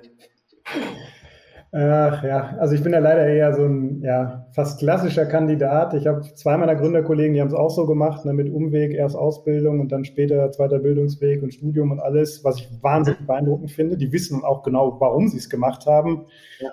Bei mir muss man schon ein bisschen zugeben, ähm, ja, was nicht. Ne? Ich habe nie Probleme in der Schule gehabt, habe mich eher immer gelangweilt und dann ähm, nach dem Zivi im Krankenhaus dann schon auch gesagt, ja, also was nicht, Ingenieur ist eigentlich schon was ganz Gutes, was möglichst Breites mal zu machen. Habe dann auch im Ingenieursstudium Richtung Medizintechnik vertieft, habe dann selber auch ähm, ja, eine größere ähm, medizinischen Vorfall quasi gehabt. Also ich brauchte dann auch eine, eine Bestrahlungstherapie. Ähm, das hat mich sicherlich auch geprägt. Ähm, habe das im Studium quasi so nebenher mit abgeritten, habe es aber auch immer wieder in der Familie oder im Freundeskreis gesehen, wie persönliche Schicksalsschläge einfach prägen. Und deswegen habe ich gesagt, die Medizintechnik, das ist was, was für mich, weil da sehe ich sofort den Impact, den ich habe. Ne? Ihr habt schon beschrieben am Ende, da ist was, da kommt was Ehrliches raus, das ist tangible. Und ähm, ich sag mal, das einzige andere, was ich uns noch motivieren finde, ist vielleicht irgendwie sich mit dem Klimawandel zu beschäftigen, aber da musst du halt 10, 20, vielleicht 100 Jahre investieren und am Ende weißt du immer noch nicht, ob es funktioniert hat. Die Geduld habe ich nicht und das ist in der Medizintechnik wahnsinnig toll, dass du diesen Effekt hast. Und deswegen habe ich in die Richtung vertieft, habe dann ein, zwei Corporate-Stationen kurz hingelegt. Also ich hatte relativ viele Stipendien und Auslandsausenthalte, die mir von den Firmen zum Teil bezahlt wurden, war dann in Irland, in der Schweiz, in China und ähm, habe danach dann noch so einen trinationalen MBA mir auch wiederum von der Firma bezahlen lassen in München, Paris, Turin. Äh, und habe dort dann schon ähm, ja auch natürlich diesen Bereich Entrepreneurship kennengelernt ähm, das war vielleicht auch so ein bisschen Modethema fast bei uns. Da waren wirklich aus unserem Jahrgang, das waren 20 aus Deutschland, 20 aus Frankreich, 20 aus Italien, wobei, also Nationalitäten all over the place, aber das waren zumindest die drei Standorte. Und bei uns in Deutschland waren zwischenzeitlich 10 der 20 Leute waren selbstständig, also irgendwie ein Startup oder Beratung oder so unterwegs. Hat sich mittlerweile wieder ein bisschen gelegt, klar, man muss es auch durchhalten. Ähm, aber ähm, es ist sicherlich was, was mir dort gezeigt wurde. Ich hatte vorher auch schon Kontakt zu einem Startup in München, bei dem ich dann hinterher durch Zufall fast gelandet bin, weil den Job, den ich eigentlich wollte, ähm, der so ein bisschen klassischer war, Vorstandsassi in einem 3D-Druck, Unternehmen, schnell wachsend, äh, südlich von München an, gesiedelt. Der war auf einmal weg, nachdem ich äh, drei Monate in Südamerika ähm, eine, eine Tour gemacht habe. Da habe ich irgendwie auf Kuba eine E-Mail gekriegt, du, äh, wir mussten das kurzfristig besetzen, dann war das Thema durch. Und ja, bin ich halt zu einem Startup, wo ich vorher schon Kontakt hatte, bin ich hin und habe mit denen auch gesprochen, gesagt, ich, äh, ja, äh, das Gehalt ist nur halb so hoch wie das, was ich bei der Firma bekommen würde, wo ich jetzt übernommen worden wäre nach dem MBA. Aber ähm, ich kann bei euch was lernen. Ich möchte bitte, dass ihr mir zeigt, wie man sowas macht. Das waren vier erfahrene Gründer, das haben die auch getan. Das Startup hat dann auch irgendwie nach einem halben Jahr versucht, einen Pivot hinzulegen, weil deren Geschäftsmodell durch eine Gesetzesänderung in den USA weggebrochen ist. Das war wahnsinnig hart, aber auch lehrreich. Und ähm, das hat mich dann echt auch geprägt. Und dann ich, bin ich in diese Phase gegangen, da habe ich den Arzt eben schon kennengelernt und wir haben drei verschiedene Businesspläne mehr oder weniger geschrieben, die äh, auch eigentlich alle drei realisiert wurden. Äh, Gibt es auch alle noch, die Firmen. Und äh, Mikuris ist jetzt in Anführungszeichen die größte davon. Ob es jetzt die erfolgreichste ist, müssen wir sehen bei in zehn Jahren. ähm, genau, und so bin ich da eigentlich zum Gründen gekommen. Und witzigerweise, was ich mir vorher überhaupt nicht bewusst ist, aber das, man macht ja irgendwie so Persönlichkeitsseminare am Anfang auch ne, mit den anderen Gründern äh, zusammen. Das fand ich wahnsinnig interessant. Meine beiden Großväter, was mir vorher nicht klar war, waren quasi auch Gründer. Ne? Der eine Handwerker, okay, der hat dann irgendwie sein Orgelbauunternehmen gemacht, aber ist durch die Welt getourt mit ein, zwei Mitarbeitern nur. Und mhm. ein anderer Opa hat ein Handarbeitsunternehmen, auch äh, Fachhandel, also auch irgendwas, was jetzt nichts mit Digitalisierung eigentlich zu tun hat, mhm. aber er war tatsächlich einer der ersten, der dann eine Konrad-Zuse-Maschine sich ähm, hingestellt hat. Also so ein Großrechner, der war groß wie ein Zimmer. Ähm, und das sind schon Sachen, das war mir vielleicht vorher nicht bewusst, aber vielleicht hat man es dann irgendwie indirekt in der Kindheit doch mitgekriegt. In der DNA. Genau. Und dazwischen die Generation, das waren alles Lehrer, also da kann es nicht angelegen haben. Job. Und da war es vielleicht auch die Rebell äh, Rebellion oder Trotzphase zu sagen, ich gründe jetzt. Ähm, und ja, ich würde es gern weiter so halten und weitere Unternehmen gründen, weil ich denke mal, da gibt es noch viele Probleme, die es zu lösen gibt. Und das cool. kannst du am besten tun, indem du selbst in die Hand nimmst und einfach den ersten Schritt machst und eine Firma gründest. Es ist super interessant, dir zuzuhören. Starker Lebenslauf auf jeden Fall auch. Einfach weil, was du alles erlebt hast und was du alles hingelegt hast. Für wie alt bist du? wenn ich das fragen darf? Äh, gute Frage. Äh, ich glaube 34. Ja, also mal, wenn meine Frau das Alter neben eins abziehen kann. dann darf sie jetzt nicht mehr schreiben, wenn der. Ja. Sauber, wirklich, um es mit Florians Worten zu sagen. Sauber. also wirklich richtig gut. Toller Lebenslauf, tolle, also tolle Karriere hingelegt, mega. Ja. Und auch so ja. dieser Drive, den du hast, so, und das ist jetzt auch noch nicht das Ende, das ist jetzt ein Meilenstein und ich habe aber Bock noch weiterzumachen, weil es gibt noch tausend andere Probleme, die ich gerne lösen wollen würde. Geil, that's the spirit. Das ist genau das, was wir suchen und nachdem wir, das haben wir, glaube ich, auch in der ganzen Podcast-Zeit ähm, bisher von keinem so direkt gehört. Okay. Dass er gesagt hat, und ich habe auch noch Bock, noch zehnmal zu gründen. Bis auf der Flo, der sagt es öfter.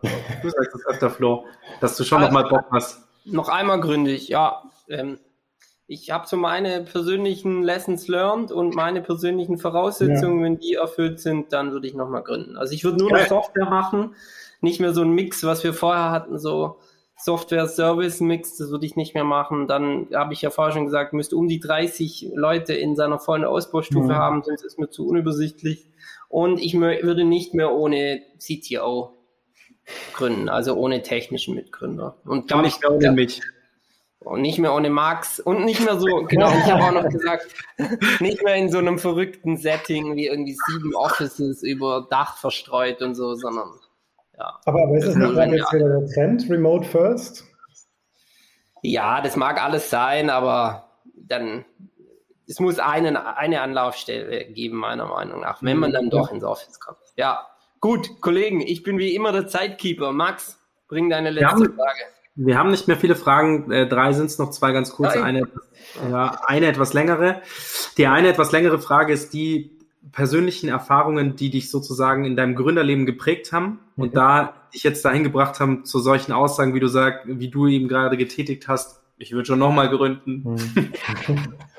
ähm, ja, gut, aber ich meine, das ist die, Persön die, die positiven Sachen, das ist natürlich immer das eine, da kann ich mir gerne am Ende vielleicht mal eher von den negativen. aber jetzt von den negativen Sachen mhm. definitiv. Also da gibt es ja so viel, äh, du, du machst 97 Fehler und drei Sachen machst du richtig und du musst dann aber halt äh, irgendwie das Verhältnis langsam Stück für Stück ausbauen. Ja? Die Sachen, die richtig mhm. sind, die verstärken und dann die Fehler abstellen. Und ähm, da gibt es so viele Fehler, auch die wir gemacht haben. Mir war es immer ganz bewusst, es gibt sehr viele wichtige Faktoren, aber die wichtigsten sind sicherlich einmal das mit dem Timing, das habe ich schon angesprochen, dass du aber auch irgendwie ein Problem behebst und dass du die richtigen Leute an Bord hast, also was ihr auch schon sagt. Und bei allem dachte ich jetzt auf der Platte, aber überall haben wir irgendwo auch Fehler gemacht, muss man ganz klar sagen. Also hier, ich, ich habe Fehler gemacht. So.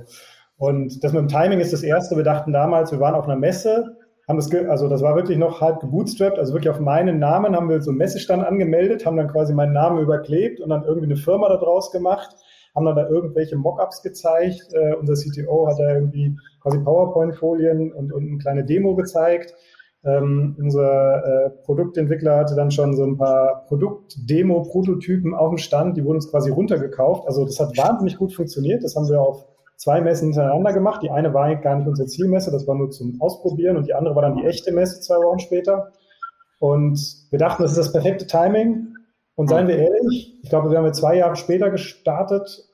IP-mäßig wäre das wahrscheinlich schlecht gewesen, aber vom sonstigen Stand her vielleicht ja nicht genauso weit. Also die Technologieentwicklung dauert auch alles, aber wir hätten jetzt nicht den Markt verpasst. Hm. Das ist tatsächlich jetzt das, auch dadurch, dass zum Beispiel diese Regulatorik verzögert wurde mit der MDR oder dass es mit diesen Handyscannern immer noch so gedauert hat. Also da hätten, ist jetzt eigentlich gerade erst diese große Welle, die wir jetzt gerade mitreiten, seit kurzem, durch Corona auch ein bisschen bedingt. Das zweite ist beim Need. Wir dachten auch, geil, wir haben hier einen super Need. Der, der Arzt hat uns das bescheinigt, das ist gut. Aber am Ende haben wir jetzt ja einen Orthopädie-Techniker als Kunden. Das heißt, jetzt den CEO dazu zu holen als Orthopädie-Techniker, das hätten wir viel früher machen müssen. Ja? Das haben wir ewig diskutiert und ich war da auch dagegen, bin ich ganz ehrlich. Ich habe gesagt, äh, dann ist auch ein bisschen Konkurrenzsituation und dann weiß es einer immer besser. Aber im Nachhinein hätte man früher machen sollen. Ganz klar. Würde ich nie wieder ohne machen, dass wir jemanden, der nicht den Markt perfekt kennt und in dem Markt selber schon länger gearbeitet hat oder selber quasi Kunde war, so ungefähr, so einen brauchst du einfach gerade für, für, für einen Vertrieb. Und das Letzte auch bei, bei, bei Menschen kannst du dich einfach irren. Und ähm, du musst auch mal gucken, für welche Phase sind das die, die richtigen Leute. Bin ich auch die richtige Person, um Mikurus, was ich, von 30 auf 100 zu führen? Ne? Du hast vorhin schon äh, gesagt, Flo, du wärst vielleicht nicht mit den 160. Weiß ich auch nicht bei mir. Also ich denke schon, dass ich eher eine Stärke in der frühen Phase habe. Da kann ich einen höheren Impact haben. Auf der anderen Seite ist das jetzt schon immer noch mein Baby Mikuris und ich möchte das weiter mit voranpushen und wir sind noch nicht am Ziel. Wir müssen diese Branche noch komplett umkrempeln. Wir müssen da auch wirtschaftlich irgendwann erfolgreich werden. Wir müssen Partnerschaften mit großen Unternehmen aus dem Bereich eingehen, die uns dann global skalieren. Da ist noch viel zu tun. Und ja, am Ende habe ich da sehr viel auch über mich gelernt, auch über andere Menschen gelernt. Ähm, das Gründerteam ist sicherlich ein ähm, entscheidender Faktor. Diese komplementären Kompetenzen, das hat uns sehr viel gebracht, auch die Berufserfahrung, die alle mit reingebracht haben. Aber sechs Leute ist vielleicht dann auch ein bis zwei Leute zu viel, muss man sagen. Also da ist in einer kleineren Runde gehen Entscheidungen auch vielleicht ein Tick schneller. Mhm. Das ist wohl wahr. Das ist das Einzige, was mir auch aufgefallen ist, was bei euch höher war als bei allen anderen, die wir bis jetzt gehört haben, waren die, war die Gründerzahl, wobei das jetzt auch ja, nichts aussagt. Wobei auch nicht Operative dabei waren, die sich da auch zum Teil eher beratend dazu stehen. Ne? Aber nichtsdestotrotz, es macht Sachen langsamer. Ja, ja, ja. Krass, krass eigentlich, gell? Dass, dass man bei Manpower, die man da sich ans Board holt, dass man letztendlich aber doch sagt, bei Entscheidungen macht Manpower dann trotzdem manchmal langsamer, wenn alle dieselbe, den, dieselbe Stufe an äh, Mitspracherecht haben. Aber das würde jetzt zu weit führen. ähm, meine vorletzte Frage. Mhm. Sucht ihr Leute bei euch? Weil wir haben doch den einen oder anderen Zuhörer und wenn ihr eine Stelle offen habt, wo ihr sagt, die würden wir unfassbar gerne besetzen, wie du auch gerade vorher gesagt hast, Marketing vielleicht irgendwann mal, ähm, shoot, shoot it. Ähm, ja, also aktuell gar nicht so massiv, aber gerne mal gucken auf mekurus.com slash jobs. Ähm, primär suchen wir oder eigentlich immer suchen wir nach interessanten Softwareleuten. Ja, also egal Frontend, Backend, ähm, ganz egal, DevOps auch sehr gerne. Ähm, heißt nicht, dass wir gerade zwingend vielleicht eine Vakanz haben, aber mhm. einfach mal ins Gespräch kommen. Ähm, und wir haben da, äh, wir werden da wahrscheinlich auch wieder demnächst Stellen nochmal haben und ausschreiben. Ähm, und ich glaube, eine Sache steht auch gerade noch auf der Website. Also das ist immer für uns interessant. Wir sind am Ende eine Softwarefirma und dafür brauchen wir die richtigen Leute. Und da ist auch jetzt erstmal nicht ganz so wichtig, wo man sitzt oder so oder wie der Lebenslauf aussieht, sondern einfach nur, was kann man und warum will man mit uns zusammenarbeiten. Ja. Wenn wir da die gleiche Vision teilen, medizinisches Fachpersonal voranzubringen, damit sie mehr Patienten weltweit versorgen können, dann sind wir da schon super aligned und dann ja, einfach ins Gespräch kommen. Stark. So, Jetzt sind wir am Ende unseres Podcasts. Manu, du hast es geschafft. Du hast ähm, dir Gott sei Dank ein bisschen mehr Zeit genommen als, äh, als eine Stunde. Vielen Dank dafür. Vielen, vielen Dank, dass du da warst. Ähm, ganz, ganz, ganz tolles Gespräch. Danke euch. Ich bin da immer sehr euphorisch und immer sehr enthusiastisch, wenn, wenn ich dann, ähm, wenn ich sowas dann zum Schluss auch sage. Aber bei dir ist es auch nicht, dass ich bei irgendwem anderen das nicht so gemeint habe, aber bei dir war es heute, das hat man auch an der Gesprächszeit wirklich gemerkt, dass du viel zu erzählen hast, viel zu reden hast und das ist gut. Das war mega. Die letzte Frage, die ich ja auch schon angekündigt habe, ist eigentlich gar keine so richtige Frage, weil wir verabschieden uns nämlich jetzt und die letzten paar Worte an unsere Zuhörer gehören ganz allein dir, wenn du denn möchtest. Sehr gern. Also erstmal cool. danke, danke dir Max, danke Flo. Ähm, vielleicht finden wir auch gleich noch fünf Minuten nach Aufnahmeende, weil mich würde es natürlich auch noch ein bisschen interessieren, mehr über euch zu erfahren. Ne? Ich sehe schon immer die Tattoos hier reinblinken oder hinten die Rumsammlung beim äh, Flo. Also es würde mich schon interessieren. Aber ähm, ich schließe mal ganz kurz dann die Folge hier von meiner Seite aus zumindest ab. Äh, ich denke mal für Gründer und Gründerinnen, und das möchte ich auch betonen, Gründerinnen vor allen Dingen, es gibt, ja, es gibt viel zu viele weiße alte Männer in unserer Branche. Das ist leider so. Ähm, davon sollte sich aber niemanden, warum auch immer, Nationalität, Geschlecht, was auch immer, sexuelle Orientierung nicht abhalten lassen.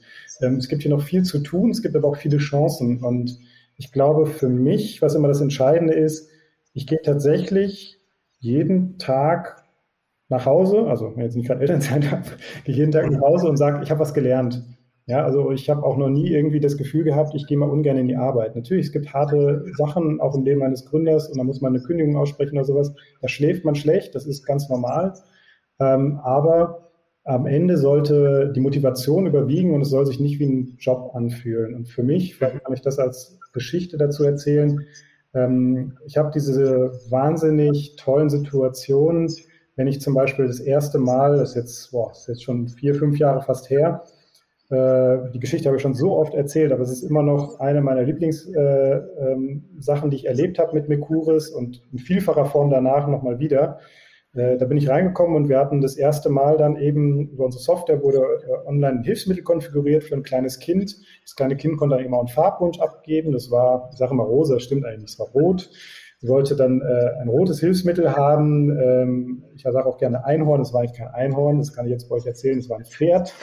Also sie wollte ein Hilfsmittel mit einem roten, äh, ein rotes Hilfsmittel mit einem Pferd drauf.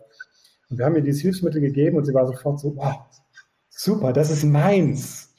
Ja, und da hätte man mal die Eltern, habe ich dann nur die Eltern angeschaut und die waren völlig hin und weg, in Tränen aufgelöst, weil einfach dieser Effekt, dass sie das Hilfsmittel so akzeptiert, wie es ist, und das haben wir durch unsere Software ermöglicht. Das ist wahnsinnig äh, toll gewesen. Und dann haben die tatsächlich uns auch Wochen später nochmal erzählt. Die haben gesagt, ja, ähm, danke, dass wir es behalten durften. Also eigentlich war das nur ein Prototyp und wir haben auch gesagt, hier, not for clinical use, aber was ihr da mal mitmacht. Hm. Und äh, da haben die gesagt, das ist nur nicht, nicht nur, dass sie jetzt im Kindergarten ähm, auf einmal dieses Hilfsmittel auch trägt und sich damit eben bewegt, wie ihr schon sagt, sie kann wieder richtig laufen, ähm, sondern sie hat auch einen Sprung psychologisch nach vorne gemacht, weil sie kriegt aber mhm. Komplimente dafür. Ja? Und das ist was, wenn man sowas ein paar Mal mitgemacht hat, das habe ich in vielen anderen Varianten, in vielen anderen Sanitätshäusern, ja, auch mit Erwachsenen zum Teil erlebt. Das ist unglaublich toll und bereichert. Und wenn man jetzt wieder diese Ingenieursbrille sich bei uns aufzieht, wir sind Techies, wir ermöglichen es, eben das Ganze nicht nur in einem Fall zu machen, sondern das Ganze weltweit. Und es ist tatsächlich so, die Welt, äh, äh Weltgesundheitsorganisation sagt, nur 10 Prozent der Leute da draußen haben Zugang zu solchen Hilfsmitteln. Und das liegt nicht nur am Geld. Der größte Faktor ist der Mangel an Expertise da draußen. Das heißt, wenn es in Thailand jetzt einen Orthopädie-Techniker gibt und dank uns kann der pro Tag nicht zwei Leute mit einer Prothese oder mit einer Orthese versorgen, das ist so eine typische Zahl aktuell, sondern zehn. Wahnsinn. Was haben wir dann geleistet? Was können wir ähm, als kleine Firma aus München weltweit damit erreichen. Und wenn man sowas eben sieht, dann weiß man, wofür man diesen Job gemacht hat und vielleicht auch die andere, eine oder andere Überstunde, diese Firma und ein, zwei schlechte äh, Nächte schlecht, schlecht geschlafen hat. Das ist genau das, wofür ich arbeite. Und deswegen Danke. geht's raus, gründet's. Sehr gut. Vielen, vielen Dank. Vielen Dank euch beiden, dass ihr heute dabei gewesen seid. Danke, Mario. Äh, und ähm, ich freue mich jetzt auch schon aufs Nachgespräch. Bis dann. Ciao, ciao. Ciao. You like what you heard? Then spread the word and share it with your friends. This was Startcast, your friendly startup podcast from the neighborhood, powered by Wyra.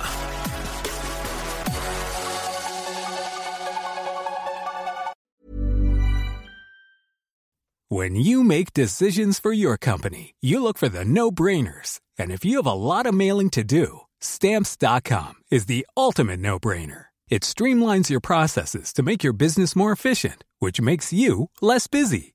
Mail checks, invoices, legal documents, and everything you need to keep your business running with stamps.com. Seamlessly connect with every major marketplace and shopping cart Schedule package pickups and see your cheapest and fastest shipping options from different carriers with rates up to 89% off USPS and UPS rates. And with the Stamps.com mobile app, you can take care of mailing and shipping wherever you are. Make the same no-brainer decision as over 1 million other businesses with Stamps.com. Sign up with Code PROGRAM for a four-week trial, plus free postage and a free digital scale. No long-term commitments or contracts. That's stamps.com. Code program.